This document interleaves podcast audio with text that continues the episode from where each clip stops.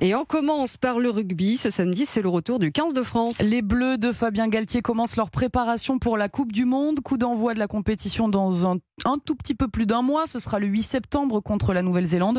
Pour se mettre en jambe, les Bleus affrontent l'Écosse cet après-midi pour un premier test match sur leur terre avec beaucoup de cadres qui manquent. De quoi peut-être rebattre les cartes de l'effectif selon Serge Blanco à voir si euh, ces garçons sont capables de, de, générer quelque chose dans la continuité du jeu que préconise euh, euh, l'entraîneur. C'est ça qui est très important. Alors après, on sait pertinemment qu'il y a un certain nombre de garçons qui sont des titulaires indiscutables, en tout cas qui font partie déjà de cette liste. On sait que cette liste, a, pour les trois quarts au moins, et même un peu plus, doit être affinée aujourd'hui, au moins dans l'esprit du sélectionneur. Après, il y a des postes à, à pourvoir. Donc, euh, euh, c'est pas forcément sur le côté individuel des choses, mais je pense que c'est sur une intégration collective.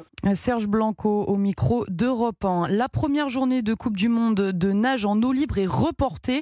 L'épreuve du 10 km féminin qui devait se tenir ce matin depuis le pont Alexandre III ne pourra pas se tenir. Après les fortes pluies de ces dernières semaines, les eaux de la Seine sont trop polluées.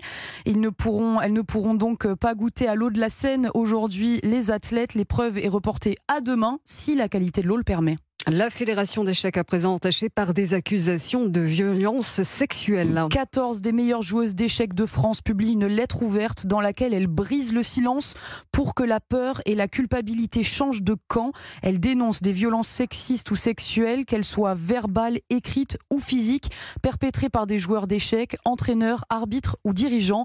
La fédération, elle, déclare euh, tout son soutien aux victimes.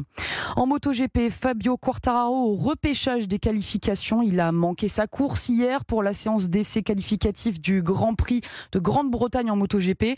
Le pilote de 24 ans repasse donc aujourd'hui au rattrapage. Il s'explique sur ses difficultés de la veille.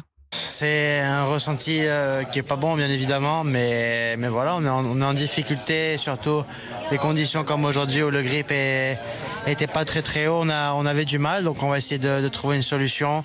Pour, euh, pour demain, normalement, les conditions seront totalement différentes, mais c'est vrai que c'est difficile à comprendre pourquoi on, on, a toujours autant de, autant de mal quand, quand il y a des conditions plus compliquées. Euh, Fabio Quartararo au micro d'Europe, hein, pardon. Voilà, c'était le journal de Nina Pavant. À tout à l'heure.